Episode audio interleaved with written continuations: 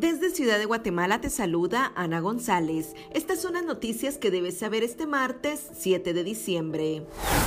Polémica por vacunación obligatoria contra el COVID-19 en Nueva York.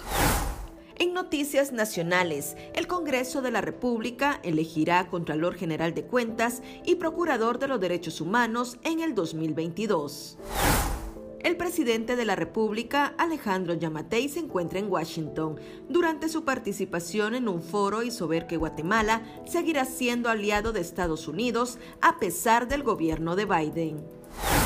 Autoridades del Ministerio de Salud alertaron de llamadas falsas para agendar dosis de refuerzo contra el COVID-19. Nuestra sección de República Vive te compartimos cinco datos interesantes sobre la Virgen de la Inmaculada Concepción.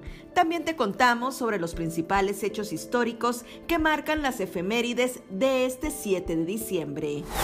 Eso es todo por hoy. Para mayor información ingresa a república.gt y mantente informado sobre las noticias del día. También nos puedes seguir en redes sociales como República GT.